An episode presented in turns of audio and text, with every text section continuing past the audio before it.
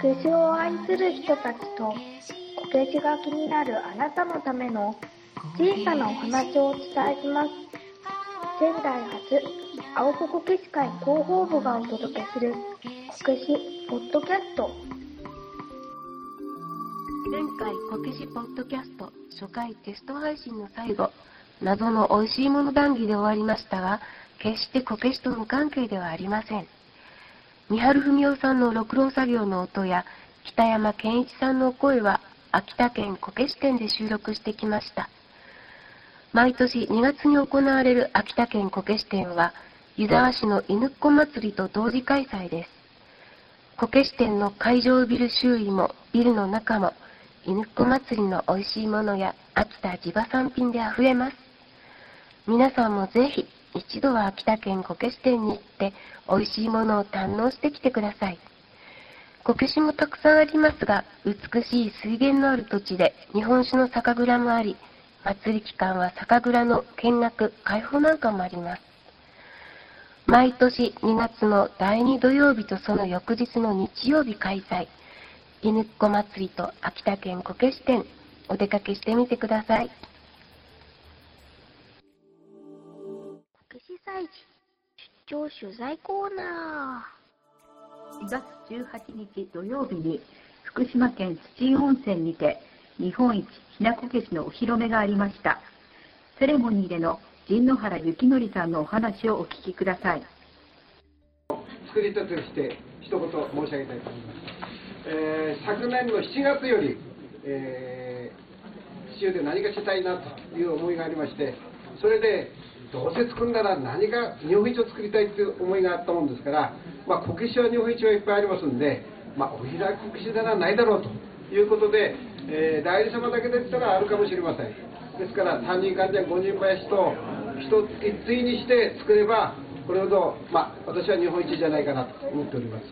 えー、この生地を作るのに、えー、欅の木を、えー、4本ばっかり作る切らせていただきましてえー、重さは後でそちらの方に書いてあります。でこの生地を作った方は私のいとこで渡辺哲夫っていう、はい、あの大名人が大きいこけし作った大名人の名人がおります。その人にお願いしまして、えー、7月、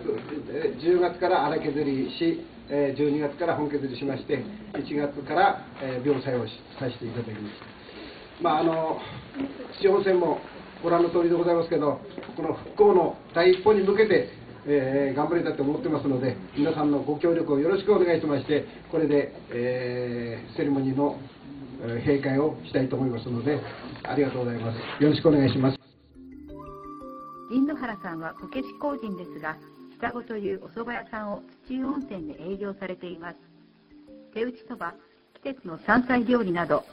土湯に通う方々の間では美味しいと有名です。土湯温泉には、双子の他にも、こんにゃくの金婚館、つけ麺正春、円盤餃子のミラク、双子カフェなど、いろいろ美味しいお店がたくさんあります。進化も外せないよね。あ、行ったことある。うん。あ、行ったことある？うん。あそここけしたくさんあっていいとこだよね。うん、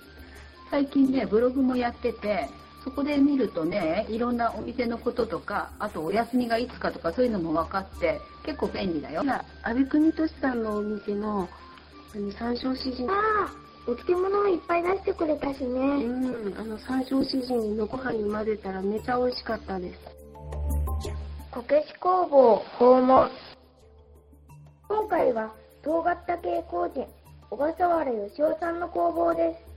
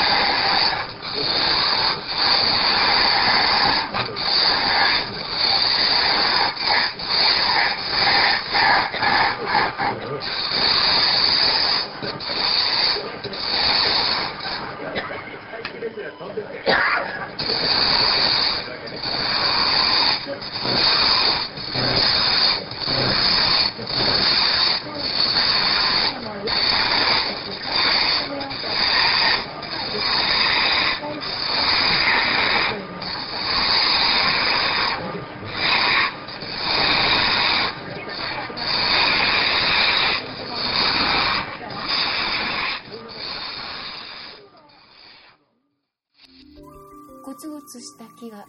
次第に丸くなっていく。小笠原義雄さんのろくろ作業の音の変化をお聞きいただきました。